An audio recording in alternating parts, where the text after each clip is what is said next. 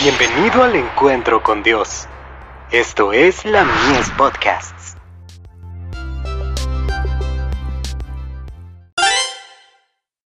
Hijos e hijas de Dios. Del descuido a la prolijidad. En lo que requiere diligencia, no perezosos, fervientes en espíritu, sirviendo al Señor.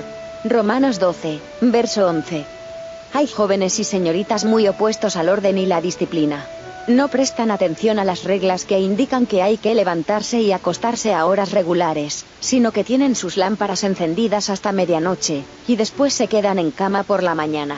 ¿No sería bueno romper el hábito de convertir las horas preciosas del día en noche, y devolver en día las horas de la noche mediante el empleo de luz artificial? Hasta donde sea posible, es bueno considerar lo que debe realizarse durante el día. Haced una lista de los diferentes deberes que requieren vuestra atención, y apartad cierto tiempo para cumplirlos. Que todo se haga con exactitud, prolijidad y rapidez.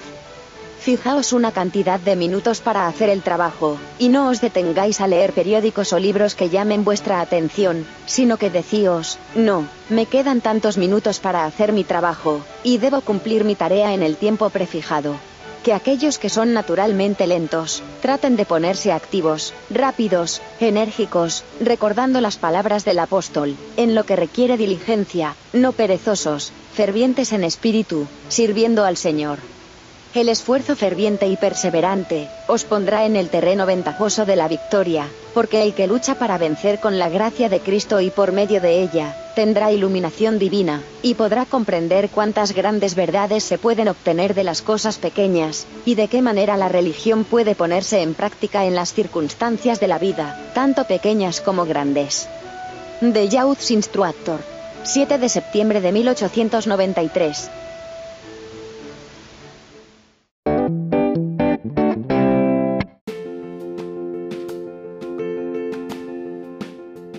Visítanos en www.ministeriolamies.org para más contenido. Dios te bendiga.